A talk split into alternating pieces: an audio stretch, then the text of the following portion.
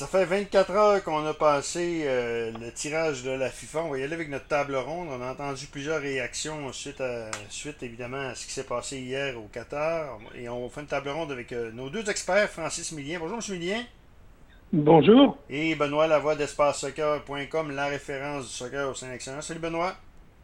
Salut Danny, salut M. Millien. Euh, Bonjour Benoît. Monsieur Millien, comment vous trouvez le groupe? Euh, le groupe euh, F. je, vais marquer les équipes, mais j'ai pas marqué le, le groupe F, oui, c'est ça. Comment vous trouvez ça? Ben, c'est un groupe intéressant. Pour moi, il est, euh, il est plein de possibilités. on connaît, on connaît le Canada et on sait, on connaît John Hoffman. On sait qu'il ne prêchera pas à la légère, bien au contraire, il va prendre tout ce qu'il faut comme euh, information pour préparer son équipe. On voit bien qu'on pense plus ou moins tous la même façon que la Belgique euh, est favorite dans ce groupe-là, euh, que la Croatie a beaucoup d'expérience et a déjà prouvé de bons résultats. quant au Canada et au Maroc, au niveau de la Coupe du Monde, bon ben les portes, les portes sont ouvertes.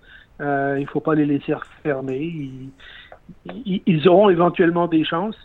Euh, maintenant, reste à savoir si le fait pour le Canada de jouer la Belgique en premier match, c'est mieux que s'ils les avaient joués en deuxième ou troisième euh, match. Mais euh, chacun peut y aller de son idée là-dessus. Il y a du pour et il y a du contre. OK. Benoît? Ah, écoute, comme M. Millien l'a dit, il y a du pour et il y a du contre, mais veut, veut pas, Belgique, Croatie, c'est deux, deux, deux belles nations quand même, là, deux belles sélections. euh, la Belgique dans les favoris aussi, quand même, était semé deux, là, était, était semé un, classé un euh, FIFA pendant plusieurs mois, plusieurs, euh, quelques années.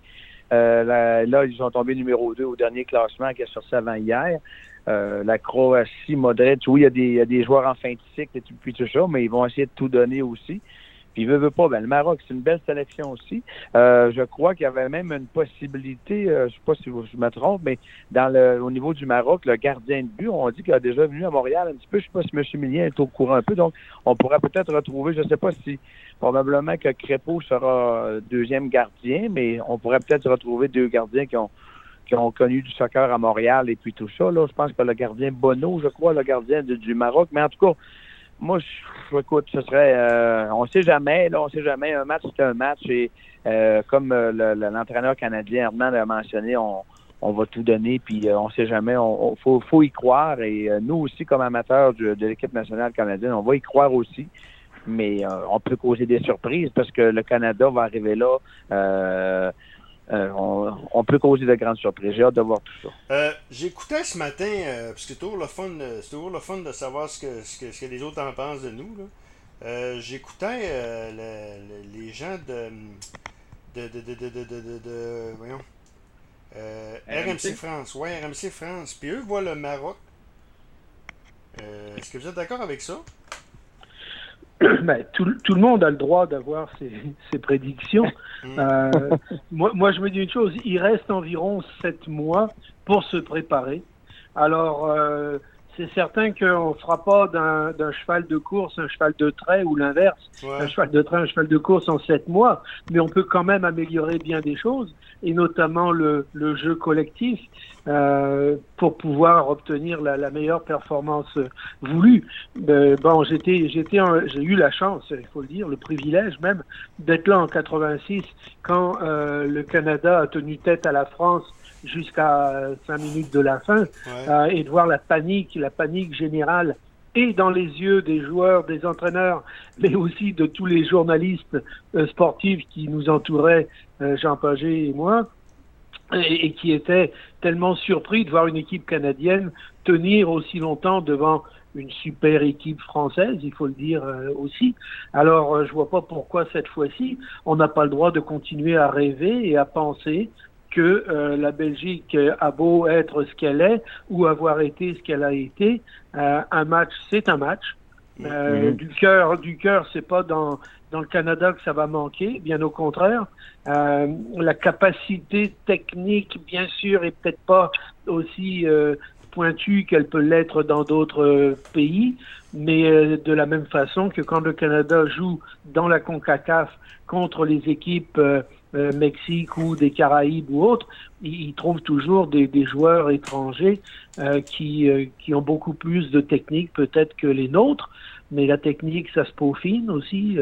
alors, travaillons encore les sept mois à venir. Et puis, euh, un match, c'est un match. Il suffit parfois d'une d'une erreur de l'un, d'une d'une chance de l'autre. Euh, je ne veux même pas parler de d'influence de, l'arbitrage. Des fois, ça plaît plus à une équipe qu'à une autre. Alors, euh, j'ai jamais connu, les gars, j'ai jamais connu une équipe qui arrivait sur le terrain en disant bon ben on va perdre, alors on va faire ce qu'on peut, mais non non tout le monde, et c'est ça le, la, force du, soccer, du football, tout le monde a la chance de pouvoir performer au-delà de ses capacités. Faut-il le vouloir? Faut-il aussi se préparer en conséquence? Euh, ben, euh, Benoît, est-ce que Samuel Piet va être là? Est-ce que, Comment tu vois le joueur euh, québécois là?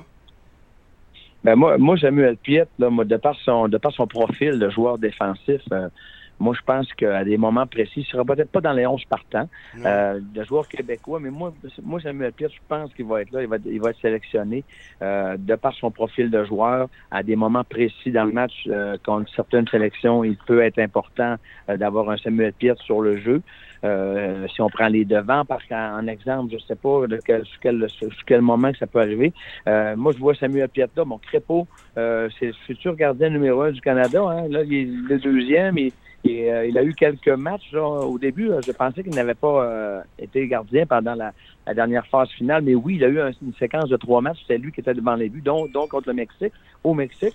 Donc moi, je, crois que Crépeau peut avoir une chance aussi euh, s'il y a une blessure de Borian ou peu importe. Mais c'est l'avenir 2026. On peut penser que Crépeau sera le gardien numéro un du Canada. Et est-ce que la grande surprise, est-ce que Kone, qui est à la même position que Samuel Piet, un peu milieu défensif en avant de la défense.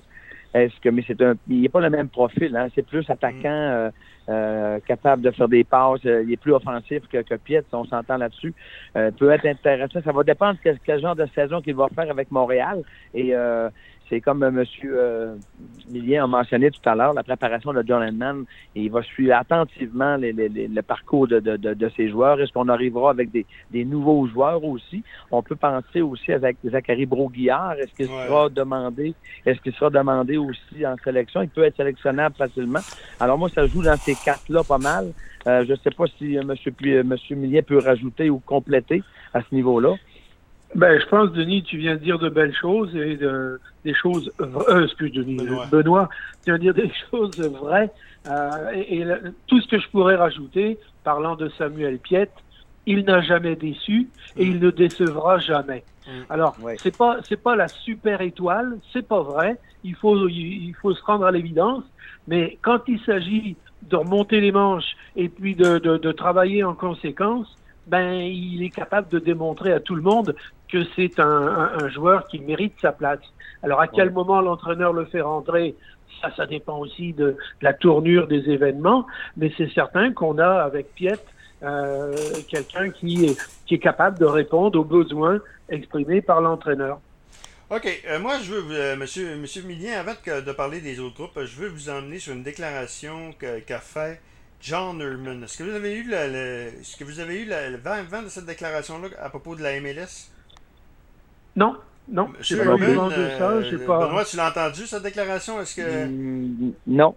OK. Je me gratte la tête lorsque je vois plusieurs de nos Canadiens encore pris pour jouer dans la MLS.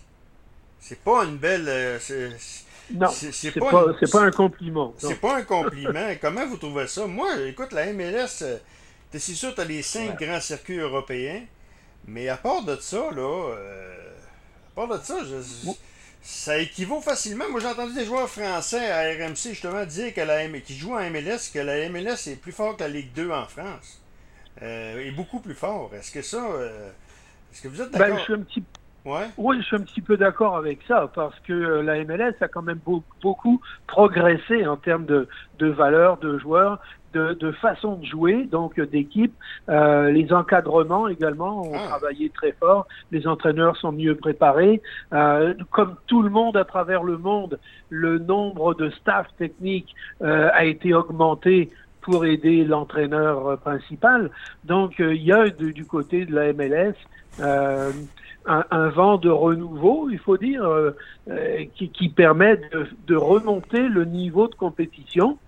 Bon, ben, on n'est peut-être pas encore rendu au top, non, c'est certain, mais de plus en plus, il y a, il y a des joueurs euh, qui ont une capacité euh, de, qui, qui, est bien meilleure que celle qu'il y avait euh, il y a, il y a 4-5 ans, par exemple. Benoît, comment tu trouves ça, toi? Je vois ça bien ben, assez ordinaire. Comme ouais, ben, c'est sûr que dit par le sélectionneur qu'on met sur un piédestal avec la sélection féminine et, masculine. Je ne l'ai pas vu passer, mais non, mais écoute, euh, euh, comme M. Millien mentionne, euh, la MLS, c'est un circuit qui grandit et qui n'est pas fini de grandir. Mm. Et, de plus en plus, les académies, on forme des joueurs.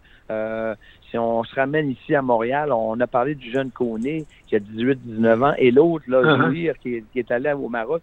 Est-ce que ces jeunes-là sont appelés à rester encore un an ou deux à Montréal et s'en aller en Europe? Mais c'est sûr que c'est, les profils de jeunes qui risquent d'arriver. Est-ce que les clubs euh, de la MLS vont être capables de garder ces joueurs-là aussi hmm. dans leur dans leur club? Ou ils veulent aller, ils vont les laisser aller pour des montants d'argent pour euh, faire un refresh de leur équipe, si on peut dire entre guillemets, là, mais écoute, la MLS considère que c'est un circuit qui s'améliore de plus en plus. Ben oui, on n'est pas loin de la Liga. On n'est pas loin de la Liga. C'est pas loin de la, ben, la Liga, peut-être pas la Liga espagnole, non, mais, je dirais euh, la Liga mixte. Mexique, la Liga mixte, peut-être. Il faudrait peut-être qu'à un moment donné, on ait un club de la MLS qui finisse par remporter enfin euh, la Ligue des champions de CONCACAF. Là, euh, on, a, on va sûrement avoir une, finale entre un club de la MLS et une finale d'un club mexicain. Donc, ce ne sera pas deux clubs mexicains en finale. comme on a vu en 2015 avec Montréal, comme avec Toronto. Ben, à un moment donné, c'est certain qu'il y a un club en MLS qui va battre, qui va finir par battre un club mexicain là, pour la CONCACAF. Euh, ça va arriver, ça sera pas long. Mais maintenant, pour la Ligue en général, je pense que c'est un circuit qui, qui évolue à chaque année euh, du côté positif, en tout cas. Là. OK. On va y aller maintenant avec les autres groupes. Qu'est-ce que, qu'est-ce que vous a, qui vous a tiré davantage? On n'ira pas groupe par groupe parce que là, on est déjà rendu à 12 minutes. Donc, euh, le groupe... C'est un SP. Ouais, mais. Ça serait, ça, serait, ça serait le fun d'année de faire un petit tour de temps parce, parce, que, c'est un, c'est pas... Coupe du Monde. Ouais, c'est ça. Ouais, ouais, mais, euh, Benoît, tu sais quand même, j'ai une philosophie de, des podcasts très longs, ça me tente pas. Euh, donc, euh... Mais on, on, peut on peut peut-être regarder, euh, Dani, hein, la, la, FIFA. Moi, je dis, euh, on a huit groupes et on a réussi du côté de la FIFA à amener deux grosses équipes vedettes par groupe. Il n'y a pas de groupe de la mort. Moi, je vois pas un groupe de la mort, en tout cas. Mais il n'y en a plus. Il ne pourra plus y en avoir. Parce que les huit équipes, les huit équipes qui vont être euh, en tête, plus les huit équipes de deuxième, deuxième rang, euh, ça fait déjà 16. Et elles ne peuvent pas se rencontrer à trois dans un même groupe. Hmm. Donc, euh, il n'y en aura toujours que deux. Hmm. Alors, des groupes de la mort, il n'y en a plus, et c'est ça que je voulais dire. La FIFA a réussi à mettre un tirage en place qui favorise les grosses équipes vedettes. Mais en même temps, c'était le fun d'avoir un groupe de la mort. Ben, ça aurait été, c'était le fun, oui, bien sûr. Mais pour eux, et financièrement et autres, il valait mieux avoir euh, des grosses équipes entre elles, mais des petites équipes en dessous. Euh, et c'est ce qui va se passer maintenant. C'est qu'on aura beaucoup moins de surprises, où on aura euh, trois grosses équipes, deux européennes et puis une grosse Amérique du Sud dans le même groupe et sachant qu'on va perdre un, bon nombre de spectateurs quand cette équipe-là sera éliminée. Alors, il n'y a plus de surprise comme ça.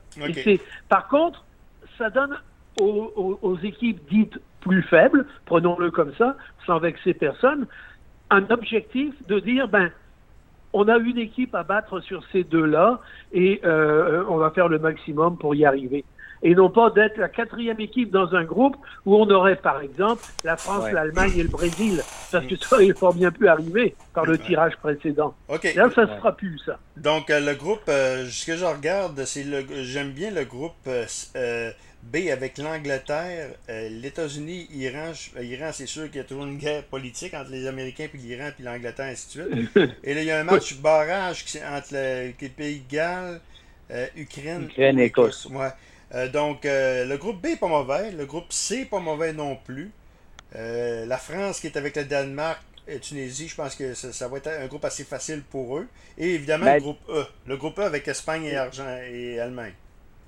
Tu sais, Danny, euh, M. Millien, euh, quand il parle de, deux grosses sélections par groupe, ben, c'est sûr que quand on regarde un peu rapidement les groupes, euh, tu mentionnes le groupe B, ben, c'est, tu à un moment donné, tu as Angleterre qui est vraiment en haut, mais ensuite, tu n'as pas une deuxième sélection qui est, qui est, un, qui est un top, un top gun de la planète foot. dans le groupe Et c'est, pour ça, c'est pour ça que j'aurais aimé voir le Canada dans ce groupe-là, je l'avoue. Euh, je regardais ça, je me disais, hein. ouais, mais le groupe B, moi, m'aurait vraiment intéressé pour le Canada, mais bon, on l'a pas eu, on l'a pas eu. non, c'est ça. Mais tu sais, les États-Unis étaient quand même classés avec le Mexique dans un. Il y avait un classement favorable au niveau FIFA. Bien sûr. Oui, c'est ça. Mais écoute, euh, c'est quand même très serré. Espagne-Allemagne dans le groupe E, c'est certain. Euh, je pense que la France, ça ressemble à Russie quand même. Là. France, Danemark et c'était le Pérou en Russie. La Tunisie n'était pas là. Euh, mais on fait faire attention à la France. Hein. C'est une des, des, des, sélections favorites pour remporter cette Coupe du Monde. Moi, je les mets favoris. C'est avec le Canada, ça a toujours été ma, sélection favorite, l'équipe de France. Mais je veux dire là, des fois, qu'ils prêchent par un certain niveau de confiance, que j'ai peur qu'il ne faut pas que ça arrive, mais Didier Deschamps, je pense qu'avec sa, sa qualité de, de, sélectionneur est capable de, de, ramener ça, là, sur, de ramener les gars sur terre un peu. Mais quand on a vu le, la, la dernière euh, Euro, euh, la défaite contre la Suisse en huitième de finale euh, a peut-être laissé des traces. J'ai hâte de voir. Mais la France sont vraiment forts avec Benzema et, et Mbappé. C'est toute une équipe. Une question de chimie aussi. Mais je pense pas qu'il y ait de problème de gagner le groupe. Mais la France a tout été la France. C'est une question de chimie. Mais pour sortir du groupe, il n'y aura aucun problème. Il y a, une... pas un groupe, assez, un groupe assez facile, la France.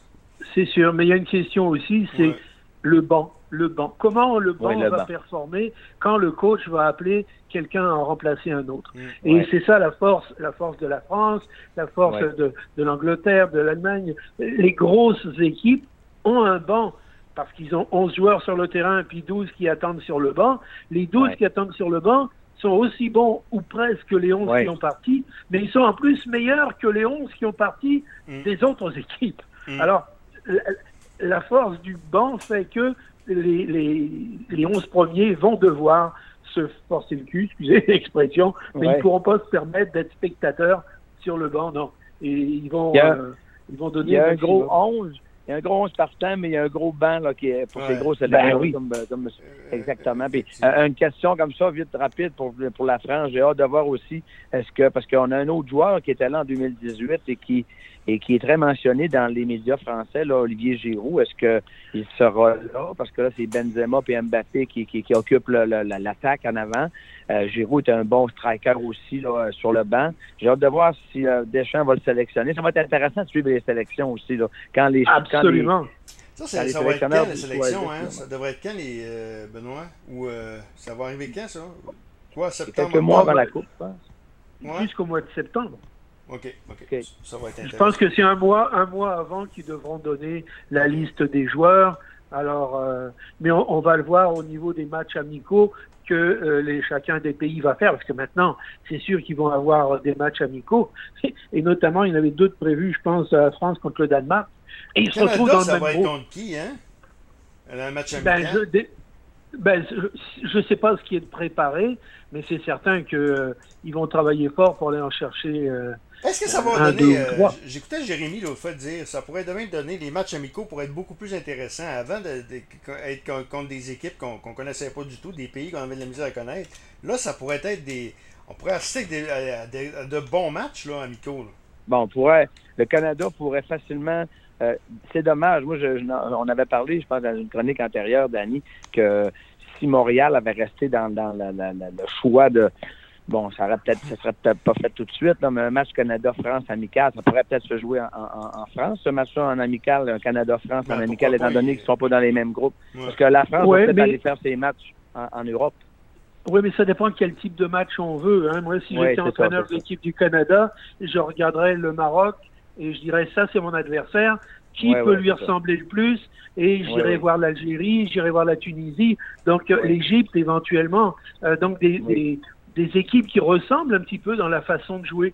Euh, Au Mhm. niveau des Croates, j'irais peut-être voir aussi un pays d'Amérique centrale, euh, de- d'Europe centrale. Donc, le tout, c'est d'aller chercher des adversaires qui vous apportent quelque chose sur la, la- la façon de jouer de vos futurs euh, adversaires. Et, Le- euh, C'est le même genre, même style en tout cas, le même style que C'est ça. Mm, Ouais. mm, mm. Exactement. Bon, après ça, il y a les voyages à éviter, etc. Mais et, et les opportunités, parce que ces équipes-là sont intéressées à jouer contre vous parce que vous allez à la Coupe du Monde, mais ils recherchent une compensation des fois euh, financière euh, qui vaut peut-être pas la peine non plus D'être mise sur pied. Euh, Il y, a- il y a tellement de choses autour, Ouais. mais c'est là qu'on voit la finesse du, du, du staff technique euh, qui de chacun des pays. Hein. Ouais. Euh, c'est un peu comme le choix de l'hôtel dans la ville où vous allez être tiré. Tu es tiré à telle, dans telle ville pour jouer dans telle ville, de trois de tes quatre matchs ou, les, ou, ou de, euh, deux de tes trois matchs ou, ou un seul, enfin peu importe.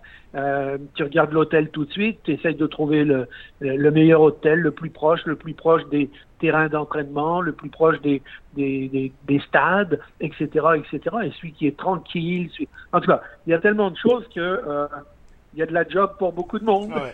Messieurs, Oui. très... Ah, mais quand- Oui. Oui, mais Danny, une petite question pour M. Millien, parce que tantôt, au début de la chronique, tu parlais de, de que M. Francis avait fait la Coupe du Monde 86. Avez-vous fait plusieurs euh, avec Radio-Canada? Vous avez fait 86. Y a-t-il d'autres coupes que vous avez suivies, que vous avez fait la- la- l'animation? Sur place, non. À part, les- à part la, la France, oui, parce que bon, j'y étais aussi. Euh, mais euh, à part ça, non.